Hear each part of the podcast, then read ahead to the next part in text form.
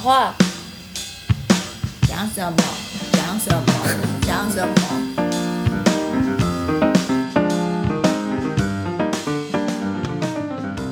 各位听众，大家好，欢迎收听《Sky in the World》再一次的播出啊！我们今天是人物专访的单元，我们请到的这一位是非常特别的职业，是一位艺术治疗师。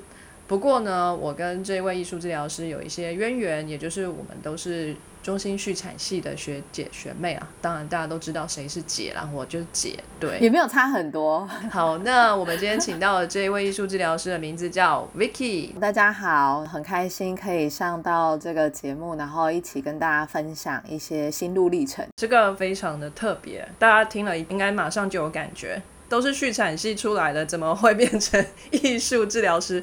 墙边我是对艺术跟治疗都非常的不清楚。我们现在了解一下，什么是艺术治疗师？艺术治疗其实，在台湾也才没有很长的时间，大概十几年的时间，是透过各种艺术创作的模式。那如果称为表达性艺术治疗，就包含的更广。就是我们艺术治疗是单纯在视觉艺术的部分，那如果表达性艺术治疗是包含就是音乐、舞蹈、戏剧艺术的这个部分。那透过创造性的一个方式来表达一些内在的没有办法透过语言去陈述的一些情绪啊、感受啊这个部分，然后透过这些艺术的形式产生转化跟自我疗愈的一个历程。那治疗师我们在做的就是在这个过程里面怎么 enhance，就是促进个案在呃透过创造性的一个表达，然后来跟他们做一个互动跟回应，就有点像是一个镜子的角色，我们会称为 mirroring，像是 baby 跟妈妈他们在互动的时候，慢慢透过妈妈的回应的方式来去。接纳他自己的感受，然后了解他自己的感受，跟消化他自己的感受，所以这就是艺术治疗的一个概念。像我是在中国医药大学儿童医院里面服务的话，执行的时间都是比较长期的。不管是儿童啊、青少年、成人，他们有一些情绪的议题的时候，那他要从他不知道自己发生什么事情，这些感觉，他们就是处在。混沌的一个状态，因为那个未知不晓得怎么一回事的这些情绪，会感觉到很困扰或很痛苦。那我们透过这种创作，透过身体的感知，透过触觉、视觉、听觉这些感官的这个经验，去就透过这些创作的方式，会连接到我们潜意识的情绪的部分，透过这样子的一个表达被看见。就是我们在呃讨论的这个过程，我们不会直接去诠释或是分析它。很多人会觉得说，艺术治疗师就是，哎，我画了一个画，然后他就知道我什么病了这样子，然后我怎么一回事啊，不是这样子，就是那是一个。互动的过程，他自己会去慢慢了解他自己的状态，然后去把它说出来。那有一些是没有办法口语的表达的孩子，比如说自闭症或者是一些选择性缄默症，那表达有困难的孩子，他在创作的时候，他看见他自己的一个感觉或出来的这些意象的东西，啊，这其实要真的要有一些体验。嗯哼，像我们在。英国受训的时候，我们是每个礼拜也要去见我们自己的治疗师，去治疗我自己。那这个治疗的历程，我也才会知道说，哦，到底发生了什么事这种感觉。所以不是生病了，或者是自己没有办法解决的事情的时候，才会需要艺术治疗师，是平时就会需要的吗？对，也可以，因为有很多人是可能要做自我探索，但大部分我在医疗院所会觉得。为什么大家要等到这么严重的时候才去处理？因为他其实做一段时间，他会发现，像我们有一些孩子很厉害的是，他一开始可能一直在跟妈妈冲突啊，然后他学会怎么样去调整他自己情绪的时候，他是可以带着这个技能的。后来反而是他在妈妈爆炸的时候，他安抚妈妈，就妈妈也不要生气啊，这样这样，就是他反而是。有觉察跟有意识，哎，这个状态，这情绪的状态了，然后他也可以找到一些方式去转化自己的情绪。所以，如果你有兴趣的话，其实是都可以去体验。像我有一些朋友。当然，我们不是直接真的是给他做治疗，因为如果真的称为治疗，没有办法做朋友的这个部分。因为我们会有比较长期的治疗，它就会进入到一个投射性的关系，他好像会把我投射成他自己很亲近的照顾者，这个投射就跟我原本他认识的角色是不一样的，这样就没有办法在那个治疗关系里面产生效果。但是如果你是要体验艺术，就是即是治疗，就是怎么样去探索自己潜意识的一些讯息，那有时候你要做个一次的尝试，那了解是怎么一回事，那是可以玩的，但。台湾其实现在有很多艺术治疗师专业受训的一个背景，所以其实是也很欢迎大家可以去体验看看，因为这很好玩哦。台湾已经有很多艺术治疗师哦，我都不知道哎。平常没有在看到广告啊，我们都很低调吧。在医疗院所其实还没有那么盛行，但是我们现在也要透过卫福部那边有一个特殊法，因为治疗是非常需要一伦理道德法律规范的部分，而不是那种坊间啊，我好像知道这个创作，然后来了解情绪就可以了。如果当要谈到一个治疗的时候，其实治疗师本身的训练是非常非常重要的。因为他可能要知道，在这个过程里面，哪一个情境下是可能会有风险的，而我们不能用那种诠释性的一个方式去说啊，那个创作到底呈现的是什么样的状态？因为像我们就是有发现，你说艺术治疗可能很像林美在说 哦，你画就是怎样怎样怎样啊，什么之类的，然后那个人就说哇，好准哦，这样不是这个啦，真的就是呃，他其实是在。那种就是关系里面，就在个治疗的情境里面，然后治疗师在那个很稳定的回应，在陪你一起消化情绪。那在我们回应的历程，其实是很注意到，像我们在医疗系统，do no harm，就是不可以产生这个伤害。可是很多人在那个诠释就已经造成对方的伤害，但是他不知道。所以我觉得这个在坊间很。很没有道德的治疗系统是很危险的，所以一定要有专业治疗的治疗师。所以你说这个特殊法是已经过了吗？对，我们正在执行。执行中的意思是还在立法中吗？还是已经开始施行？还没，还没，还在立法中。对对，就是表达性艺术治疗的整个不同的音乐艺术、戏剧、舞蹈，就是几个要结合一起，然后这样子的人数才比较够多。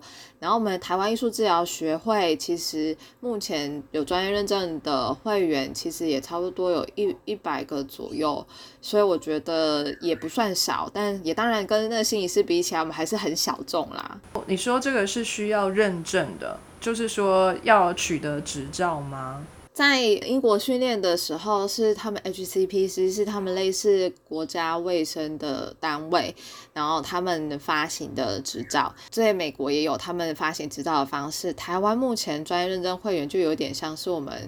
之后推行的一个证照系统，那它也会有一个审核专业会员的这个身份，但因为我们还不能说它是证照，卫福部立法了之后，我们应该会是用特殊法的方式做证照审核。所以现在台湾有很多的艺术治疗师，可是他们的诶可能证照或是认证都是国外发给的，台湾这边是有一个单位会做认证，可是这个单位。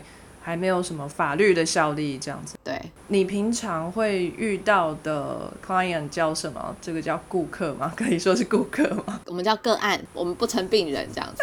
对啊，我就想说不是。OK，所以你平常会是一对一的跟你的个案做接触，还是一对多？因为你刚刚有说到。哎，你要 mirroring 一个人的情绪，那听起来像是一个人，可是你又说，哎，它可以是一个课程，感觉又好像是一个人对一个班级的这样的感觉，所以到底是一对多还是一对一？医院其实是有不同的医令，我们大部分是一对一处理个别情绪，但也可以做团体，比如说人际互动的情境，有一些雅斯伯格啦、自闭症啦，或者是过动症的小朋友，他们在人际互动上面有困难，我们有一些互动的团体，大概三到五人左右的小团体。成人的话，我目前通通都是做一对一的，但是体验什么是艺术治疗的工作方就会是一对多，就是十二到二十五人左右的。人数其实是比较刚好的，因为有些单位想要邀请我们去做课程的时候，就会觉得说，哎，可以很多人，大家一起啊，可能就来个五六十人这样。其实他们就少了那个体验的品质，因为我们可以回应互动的时间就没有办法好好的去回应他们。所以这个艺术治疗是至少要两个人以上才能进行。我的意思是说。这个艺术治疗能不能是一个技巧或是技术？你可以学了之后回家自己一个人的时候也可以进行。对他可以回家创作。我们有一个概念，就是如果自己创作真的都有治疗的效果的话，那那些艺术家应该都不会有情绪困难。但是我们也有发现，很多艺术家有很多的情绪的议题。那到底有什么不一样？有一些人在学习了这个方式了之后，他回家他有一些情绪感觉，他就去创作，他就啊，我知道了。之后缓和下来的人，在他情绪的程度，还有他自己情绪调整的这个能力上面是要够稳定的。有治疗师这件事情是很不一样，像是有一个 witness 目击者，他就像我不再是孤单一个人。的感觉，而且它是在一个保密进行的一个空间。我说我这些感觉，我的治疗师是可以承接住的。这就像那个妈妈在的时候，那个孩子才会感觉到安全。所以我觉得，在平时你没有到太严重的时候，你学好了这个技巧，偶尔妈妈不在的时候，他还是可以好好的回应自己的感觉。就像我们有一个老师，他就说。你的情绪的感觉就像是你后面绑了一个绳子在脚上，然后后面绑了一颗石头，你在前进的时候，那石头会滚动，它会慢慢变大。你平常没有完全卡住你不能动的时候，你就前进啊。但是你真的被卡住不能动的时候，你就可以找治疗师，然后他就帮你把石头在一起弄小一点。你就可以继续前进，所以一直到现在我自己都有。你说你一直都有的那一位是艺术治疗师吗？还是你会尝试各种不同的治疗方式？我的是舞蹈治疗师。舞蹈治疗师，他是在美国，我们是用视讯的方式进行。他是 authentic movement，真实动作，透过动作来回应我感受的治疗模式。我之前在英国执行的时候是艺术治疗师，是我治疗师，但我现在的治疗师是这个舞蹈治疗的治疗师。好帅哦！到底是你跳舞还是他跳舞？还是都跳？他不用跳，他就是回应我，但是我要做一些动作，不是跳舞。他是用话语回应你。对我们也是，就是我们我们也是用话语的方式去回应我们的个案，但是有些个案他可能口语比较没办法，我们就会用创作的方式回应。所以你不用很会跳舞，我不用很会。我比如说我现在很难过，可能身体是卷起来，我只要能够做出动作这样子，很有趣。你怎么会去找到这位美国的舞蹈治疗师啊？在台湾没有吗？就是我的意思是说，透过视讯的方式。你会真的真实感受到它吗？因为你说这个治疗的过程需要你感受到很紧密的贴附嘛，就像。母子就像妈妈在身边一样的那种包覆感、那种体谅感、那种信任。那透过视讯，你可以感受得到啊。就因为他是台湾人，回台湾，然后我跟他面对面做过。之后他回美国的时候，我就继续视讯的方式，就是我们理性的感受建立的，这是治疗里面最重要先决条件。你平常就是有在带这些工作坊跟一些个案，这就是你的工作吗？还是还有其他的部分？还有教学，我在东海的音乐系的治疗组有分享艺术治疗的概念，因为他们不一定要成为艺术治疗师，他可能是各级的老师啦，或者是他自己本身是小朋友的妈妈呀，他也都来了解。因为我们有时候做一些讲座，比如说以家庭为中心的方式，那他怎么样更了解孩子心理的状态，或者是创伤了之后，你可能会有什么样的心理的状态？不管是你自己发生的，或者是周围的人，你可能会比较知道怎么一回。是不同的议题，那我们也会有不同的治疗师来分享课程。嗯哼，对，你是在英国学到这个，这算是科学吗？在我们学校是科学领域，治疗的话，它算是科学领域的。那为什么台湾的发展这么慢呢？就是近几年才开始发展，应该有十几年了。英国大概也是五六十年，所以也不是很慢呐。台湾艺术治疗学会的创始的理事长陆雅青老师，他其实也是第一位从国外回来的老师。但听说台湾之前有那种本土，他们也就是透过创作，然后来了解情绪的这个模式，这也是英国一开始。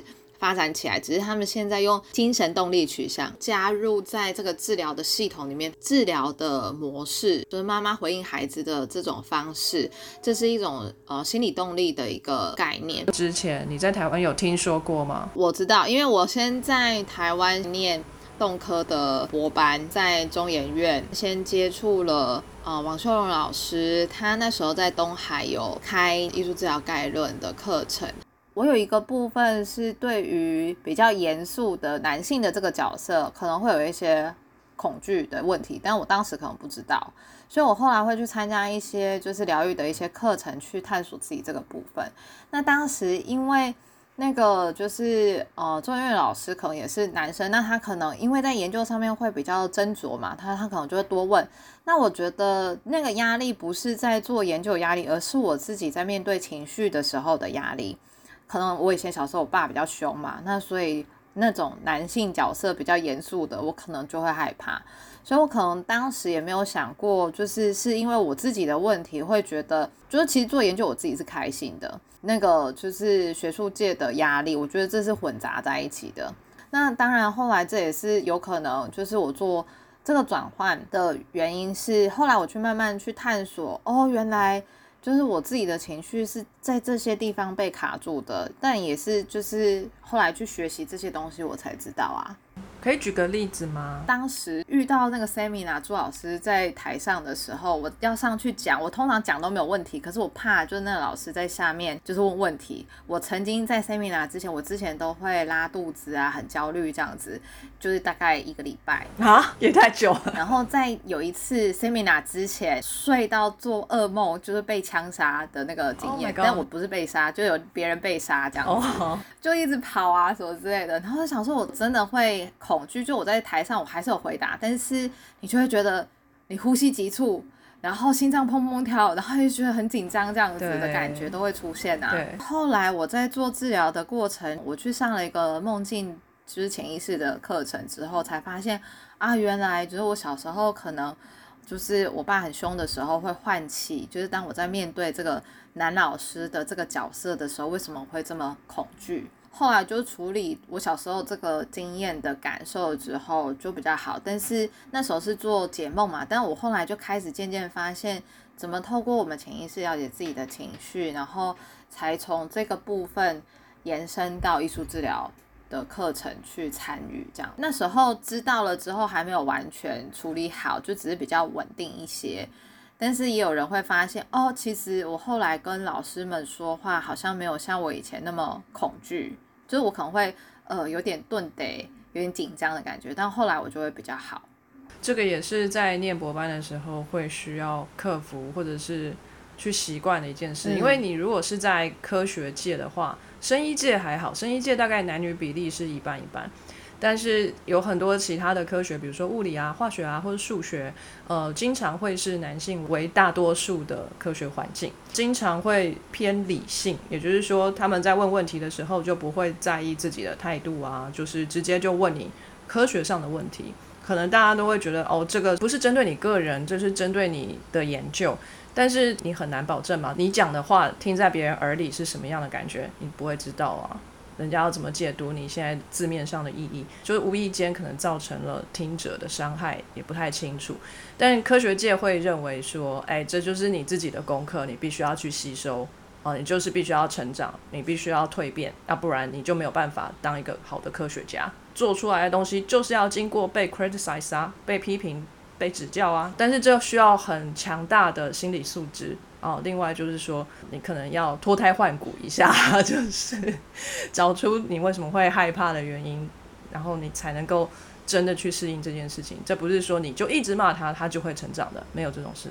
对，这是需要内化、需要去处理的。对啊，我自己也有遇到很多孩子，就是已经都是研究生了。那他们可能不知道自己为什么这么紧张。我觉得，因为我们的华人的父亲有时候在比较早期的，还是会有这种比较严厉的教导方式。那我们可能自己有一些经验卡住，我们自己不知道啊。你在中研院做实验的这一段期间，哦，所以你是因为这个原因想要做自我探索，然后就到。东海去上这个课程，差不多，因为就我学了蛮多课的，NLP 啦、梦境啊，然后艺术治疗啊这些，就是做自我探索。其实，在研究所的时候，我就开始陆续有上一些东西，因为我的肠胃系统都已经不太好，连气功都上了，所以我在研究所去学气功啊。气功对你有帮助吗？有有有，都有，每一样都有，每一样都有。对，所以很早就学会养生这件事情，要不然会挂掉。在我们的小时候，我相信也是你的小时候，台湾是没有这样的一份工作的，然后也看不到这样子的一个 role model 在台湾出现。你小时候的愿望是想要成为什么呢？我不知道哎，应该是写科学家吧。哦，科学家，我确实蛮喜欢做研究的啊，就是当时在念动科的时候，但是我高中要考大学，真的没有考很好，但我就唯一生物比较好而已，不想要考职考还是什么的，你就会想说哪些学校有。跟生物相关的可以推甄，我就去中心的森林系，差了大概就是零点五分一分忘记了，然后那时候就哭了稀里哗啦，很难过这样子。后来有一个就是也是推甄，但是是有笔试的，是东海的续产有上，所以我就是进去了。东科进去了之后就觉得哇，还好我不是森林系的，就是差点进森林系，我可能比较喜欢动的东西，就觉得。哎，在做一些观察啦，那些看得到啊，然后还有那些就是显微镜下的世界啊，都觉得超好玩。学过动科的这些系统，我就觉得是很精彩的。曾经这样啊，它也变成是我一个蛮滋养的部分。那你本来是台中人吗？对，你是因为离家近来选它的吗？当时我爸爸是这么说的，就是他还很好笑。我记得第一年东海都要住宿，我爸还去问那个住。住了说，哦，我们家这么近，我们可以住家里嘛？他也不让我住宿。我想说，我可以去住宿多好啊！后来我们还是第一年，就是一定要住宿，要不然钱还是要缴。所以我爸就放生我了，就可以让我住宿，很开心。所以东海规定是第一年一定要住宿，对，好有趣的规定哦。因为我们要劳作服务，早上要扫地，很早。什么东西？哎，这是很好的训练哎，因为真的吗？让我会觉得就是一种自律跟负责吧，我不知道怎么说。真的有人会去检查你有没有扫吗？会啊，没有扫会怎样？没有扫会怎样？不知道，我们好像都蛮乖的。所以你东海就过了住宿的一年，而且还清洁了校园，挺不错。对对对，我觉得校园很漂亮啊，很 OK。对啊，东海真的蛮漂亮的，绿树成荫，对不对？对，那个很漂亮的教堂，对。嗯，一开始续产就有很多组别，一升二的时候你就要选组，我就很苦恼。我当时想说，我我不知道我怎么选呢，然后就找了一个我很欣赏的老师聊，然后他就说：“你们那么年轻。”不用怕呀，你去尝试了，你至少会知道你什么是不喜欢的。那你不喜欢，也可以把它删掉啊。我那时候想说，哦，是可以删掉。这对从小到大，我们就是 你要很努力前进，然后朝向你的目标。就失败好像很痛苦难过，可是因为老师的那几句话，我觉得是一个很大的鼓励吧，感觉就好多。所以我的暑假就立志了。到不同的地方，像品科，然后竹南，然后第三个就是到中心，然后中心那时候在竹南的叙事所的时候是有做 micro injection，就是显微注射。因为我觉得那太屌了，所以要去试试这样子。你用那个机器手背在操作那么小的东西，在打胚啊，就是把一些 DNA 什么直接打进去啊，哇，这个技术真的是 amazing 这样子。之后呢，认识一个学长，就是在台湾做复制动物第一位，就是非常强的学长。然后那个学长是中心的，后来也到中心，也是那个学长分享说啊，如果你想要学的话，也可以到中心去这样，因为叙事所比较不是教育的单位。因为这样子就认识了我研究所的老师，那那个老师真的是天使老师，也是让我可以好好的前往英国转换到艺术治疗，他也是一个推手这样子。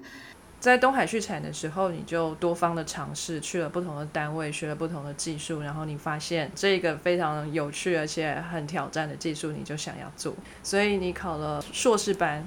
是中心续产跟的这一位老师，他的专长就是这个显微注射。就我跟的是唐老师，唐老师之前也是到英国陶丽养的研究室去做嘛。呃，我自己的研究是从非洲爪蚕卵的萃取物产生再城市化的这个历程，就是非洲爪蚕卵里面它就是会有一些可以让我们基因重新再 reprogram，就是再城市化，就是它好像要恢复到干细胞那种早期的一个阶段。但是后来我在研究的时候发现，那个卵的状态它其实是更像是重新在我们 DNA 的一个系统里面去做甲基化，重新。再做一个甲基化的一个过程，那这个过程其实是让它变得更早期原始的细胞的一个状态，就有点像干细胞或者是软的那个状态。它就是把一些我们已经启动的基因关起来。那个时候就不是只有做 microarray，因为原本是想说先从那个细胞的层级去找，然后再用这个萃取物让细胞可以再程式化之后再做 microarray。通常这样子做完，你大概可能要一辈子吧。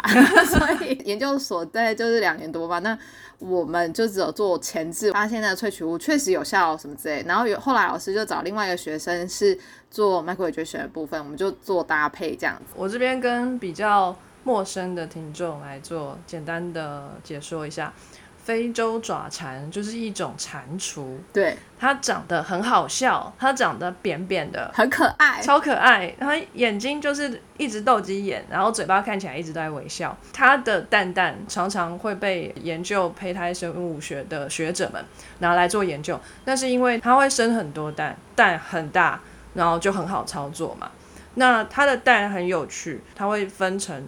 上面一层跟下面一层就是一颗蛋，然后中间有一条线，上半层比较浅色，下半层就比较深色，等于是鸡蛋的蛋白跟蛋黄的一个意义。可是它没有蛋白蛋黄，这样中间还有个膜，它中间是没有膜的。嗯，然后它是用蛋白蛋黄的密度不一样，所以会依照那个地心引力会做分层，这样。对，我们那时候其实是做超高速离心，就是整颗蛋拿去，对，把细胞质液取出来。OK，所以整颗蛋就拿去离心，然后取那个上清液。这个上清液会有神奇的功效，就像刚刚 Vicky 讲的，它会让已经分化到已经有特殊功能的细胞。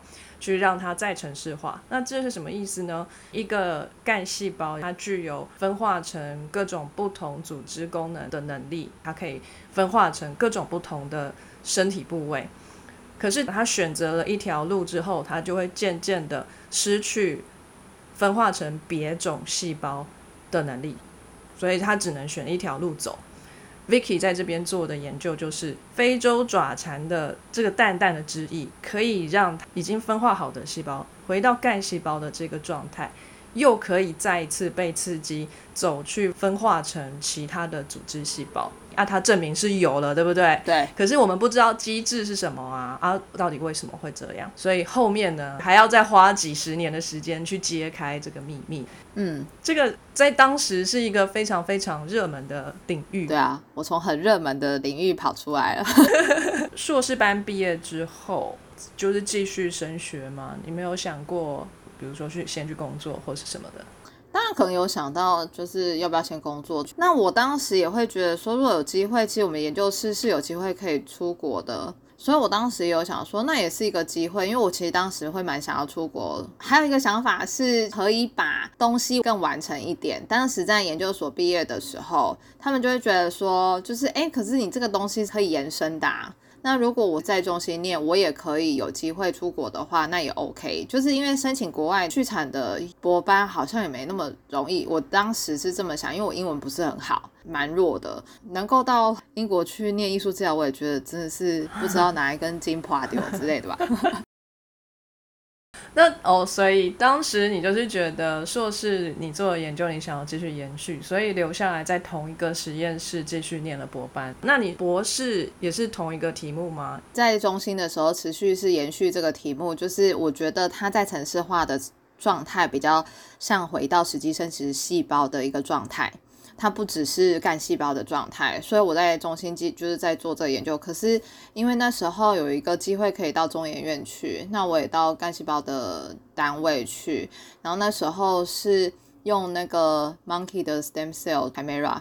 这很呃，猴子的干细胞做嵌合的一个研究啊，是跟谁的 camera？猴子跟人吗？还是猴子跟非洲爪蝉？小鼠？猴子跟小鼠？没有，那时候我们做 camera 的时候，其实是要去看那个干细胞它的 camera 的状态，就是它想要做的不是呃，就是生出来的什么东西，而是。在胚胎干细胞的时候，看它融合的状态，那为什么会产生这个困难？比如说这个物种跨物种的时候，它就是有困难。那在干细胞的层级，如果去像我们刚刚讲提到去做一些 reprogram 的东西，它把它修饰到某一个状态，它是不是更早期的状态，它就比较 OK？因为我们去拿到那个猴子的干细胞的时候，它比较不是 naive 的状态，它不是那么早期，是原始的状态。就它已经在半路上了。对对，通常我们拿到猴子干细胞就已经在半路了，所以他们会觉得是不是因为它在半路了，所以它天合的程度是有困难的。如果是它在更早期，是不是就 OK？所以我们是想要透过这个 Chimera 嵌合胚，让猴子的干细胞回到更早期的状态。我这边试着了解一下哈，呃，你是想要把发育到半路上的猴子胚胎推回去最早的胚胎状态，然后你使用的方式是放进一些非常早期的老鼠的胚胎细胞，让它成为一个猴子跟老鼠的嵌合体，然后看猴子的细胞是不是有回到更早的状态。对对对。为什么猴子的胚胎没有办法拿到更早期？还是这是你们故意的，就是要拿晚一点的来做试验？我们在取胚胎的时候是囊胚期，但是他们想要拿到桑葚胚之前是更早期的那个胚叶的状态，所以我们才会是透过那个小鼠，因为即使出来的时候，它的时期也比较早，为什么要拿到猴子更早期的胚胎呢？因为它越早期，它的功能就越好啊。就是它可以分化的可能性就越多啊。可是你不用到什么囊胚的时候再把它冲出来，你可以直接在体外做人工受精，你就可以拿到最早期的是一个细胞时期或是两个细胞时期的这么早期啊。但他们想要弄很多啊，那再来，它越早期干细胞的特质，它能够分化的功能越多嘛。就是说，如果我们用体外受精的方式去拿到很早期的胚胎，那数量很少，你可能一次只能拿到十颗、二十颗。可是如果用分化比较后期的组织或者细胞来做嵌合体，然后把它推成比较早期的细胞，你可以拿到成千上万个，取得容易嘛？你就刮一刮皮肤，或者你就切一小块组织起来，那成千上万个细胞，你如果可以把它全部推回去干细胞时期的话，你之后不管是让这个干细胞发展成不同的组织，比如说让它分化成皮肤组织以后，或许可以帮助一些烧烫伤的病人啊，然后制造这个人工皮，然后让它贴合，各种的应用都有可能。重点是就是被打趴了，为什么？就是当然我还是朝这个方向，但是就是到中医院的时候，在尝试就是真的要去做一个长期的研究的时候，学长他们就说：“哎、学妹，你好好去打电动好吗？”然后我就哈。就是叫我去打电动，因为他要做喜欢操作的那个手臂，他就真的像打游戏的摇杆。我真的不会玩游戏，我真的完全不行，所以他们就会觉得说我这样打太慢了，那个胚都已经过了时间了，这样子。所以我就想说啊，这个看起来不会是我未来的走向了，因为这个技术上面的东西，我手部的操作确实是有困难，一整天打下来，我都眼睛快瞎了这样子，因为打太久。嗯，但是。这也是我会觉得学术界有一些黑暗吧，所以呢，我觉得有一些东西我觉得不太公义啦，就是作者要放的位置，我觉得不合理的话，我就觉得为什么讲？我可能比较正直嘛，我不知道，就是死脑筋吧。嗯，然后我就觉得不能这样啊，不开心。但我觉得我中心的老师人真的很棒，就是说啊，没有放我的名字也没有关系啊之类的。觉得因为他没有贡献在那个研究里面，但是我觉得他是我老师嘛，啊，有些时候应该需要啊，有些不用的人他可以不用这样子。那时候刚好是 Chris Wood 他从英国来台湾教课，我就上了他的工作坊之后。我就也是在想说，到底有没有可能可以去念？因为我毕竟不是那相关科系嘛。那因为那个老师又很天使，在我跟他面谈一对一面谈的时候，他给我一些鼓励，就是我就分享我自己的作品集，就是我一些创作跟情绪的连接的东西，我跟他分享。然后他就说：“好啊，你来申请啊，很 OK 啊，就是这很棒之类的。”就是学艺术治疗的老师们，每一个都是这种超级鼓励正向型的。然后你就觉得啊，真的人生有希望。就是 当然申请也没那么容易，但是因为英文要很不错，所以后来其实没有进去那个老师那间学校。就我知道 QMU Queen Margaret University 是英国玛格丽特皇后大学，但是因为他的鼓励，让我可以成型去申请，所以你就真的就去考 IELTS，然后申请了学校。对啊，我那时候补习补了半年，然后我也跟我的研究所老师说，就是我想要去学，我要先休学，可以吗？然后我老师竟然就说，如果你想好了就去做啊，这样类似，通常一个指导教授。他都会希望你先把东西发完了再走嘛，真的还蛮支持的，我觉得那还蛮感动的。嗯嗯嗯，那时候有锁定就是英国吗？还是你有考虑其他国家？没有。就英国，因为它的这个治疗取向是我喜欢的。其实，在台湾只有一所，当时呃快要十年之前，可能不像国外那么完整。那美国的每一个州的证照制度是不同的，那英国它是全部全国完全都是统一的一个系统。嗯，我当时选英国，还有就是对于。英国的一些文化杂志上面看到我们学校的风景啊，想到满山遍野的水仙花，那一个画面让我很印象深刻。跟那个 Prince Street 王子街，对对对，就是爱丁堡那个城堡，就觉得哇，爱丁堡太美了。玛格丽特皇后大学是在爱丁堡，对，它在哪里呀？我其实不知道他在哪里。他很偏僻啊，他要坐火车还要一小段才能到我们的市区。他在 m a s e r b u r 感觉可爱，对，很可爱，很酷哎。那你这是一个很大的转换，语言学习环境，然后再加上。整个的 subject 都改变了，从生物到虽然有点心理的部分，很害怕。对啊，你是怎么样适应这个过程的？你身边有认识的朋友在那边吗？没有啊。你怎么去处理这样孤独的状态？你不会觉得有更大的心理压力吗？我觉得一开始的时候，是因为我们学艺术治疗的时候，我们必须要有自己的治疗师嘛，所以刚好。对，这我真的觉得是非常棒的。我还记得有一次，我没有这么落魄过。我有一次要家访，拿着那个地址，我发现我其实没有抄的非常完整，在那一条路全部都是那个号码。但他可能有知己，我可能没有抄到知己，还是怎样？所以呢，我在那一条路上发现每一间的房子的号码都一样的时候，我崩溃。那一天又下着雨，我就在巷子那边，就他很慌张的时候，又有一个呃服务员，他就问我说：“你到底要去哪里？我看你这样走来走去，又淋着雨这样。”然后他就跟我说：“哎，你这个号码没办法，因为这整条都这个号码。”我很想哭，你知道吗？那时候还傻傻什么都不知道嘛，就机构电话也没有留着。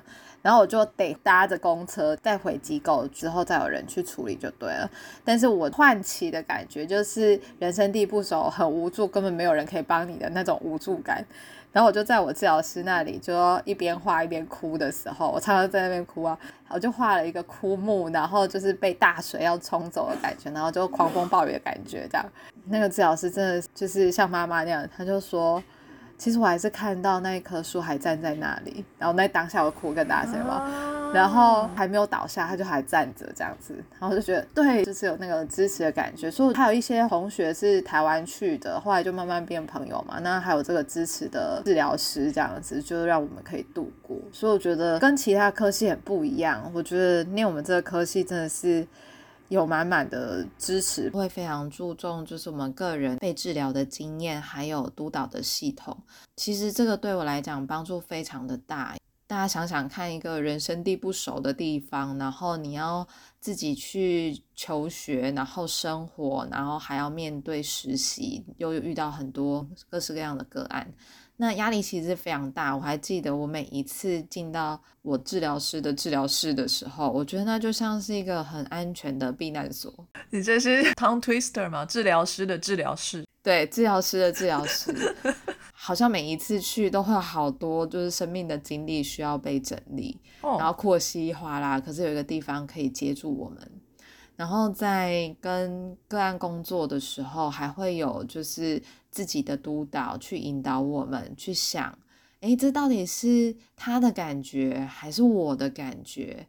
那到底在过程里面我们发生了些什么？嗯哼，在听这些个案的故事的时候，有时候他们是很隐晦的在呈现他们的情绪。那我们怎么样透过我们跟他共鸣的这些感受去？更厘清自己的经验跟他的经验，我们称为移情跟反移情的这个部分。那我觉得这个是很有趣，因为其实我们自己也有我们自己生长的背景，然后个案有他们的背景，但是我们就像是掉到了一个迷雾里面。这些督导跟个人的治疗，就让我们从那个迷雾里面看得比较清楚，到底发生了什么。然后当然还需要就是好的英文嘛，所以那时候破英文要写作业真的是非常的辛苦。但当然一开始的时候我英文也不行，整个英文的环境对我来讲还是有点困难。还有第一次交作业之后被退回，的经验，就是啊，超级震惊这样子。那我找几个台湾的同学一起去找家教老师，一个人付不起。我想也是。哎，那所以你有奖学金吗？没有啊，我贷款，现在还在还。跟我一样，High Five。如果你真的是有很确定的目标，然后非常想去的话，其实不用等什么奖学金，有很多其他的管道可以贷款得到。你必须要下定决心啊，因为贷款你之后是要还十几年的。没错，我也是才刚还完，很棒，成功了，谢谢。所以你在英国这边念了几年？两年。是一个硕士学位，对，然后你要再拿 license。我们在实习啊，然后口试啊的这些部分，那么有通过，他毕业的时候会拿到 license。在我要离开的那一刹那，我已经经历了两年的治疗。最让我印象深刻的是，我跟治疗师说，我觉得要离开会让我觉得难过，然后他就说，走离开的是你，我还是一直都在这里，然后。那个一直都在这里，是他 promise 的，是说当我还要去找他的时候，其实他还是在那里。很重要的是那个支持，在你心里面留下的那个支持的信念。当我，呃，觉得人生很困境的时候，我知道，诶，我会有那个治疗师在那里支持我的那个安全稳定那个状态。然后我觉得这是。在每个人遇到生命困境的时候，你不会失去希望的一个关键。哎，这样听起来好像宗教哦。你会觉得心理治疗跟那种大师啊，就是也会给你一些智慧警语 之类的，类似吗？我觉得有点类似，但是因为治疗师更近，宗教若给了人一个信念，比较像是那个宗教的那个哦神吗？或者是在想自己的心心里面的这样子的信仰。那但是治疗师有一点像是真的有一个人在跟你对话，嗯哼，而且是跟你平起平坐的 一般人，不是从上而下一个 神的那种身份这样。嗯，宗教也是重要的，就像我在做安宁的系统，嗯，我觉得对某一些正在面临生死关卡的时候，他对于死亡或生的这个信念，他是怎么看的？那对他来讲会是一个很重要的支持。那治疗师比较像是在旁边陪他去厘清这些所有的细节，跟呃一个叫我们叫 witness，就像是我看见我看见你这些感觉，我经验到你这些感觉，我回应这些东西。然后那个个案他们在厘清的时候，他在告诉我们说他经历的这些感受跟他的信念在撑着他的时候，他好像这些东西都被看见了。跟神有一点点不同哦，神不见得知道你干了什么，除非你干的是坏事，不然他不会知道。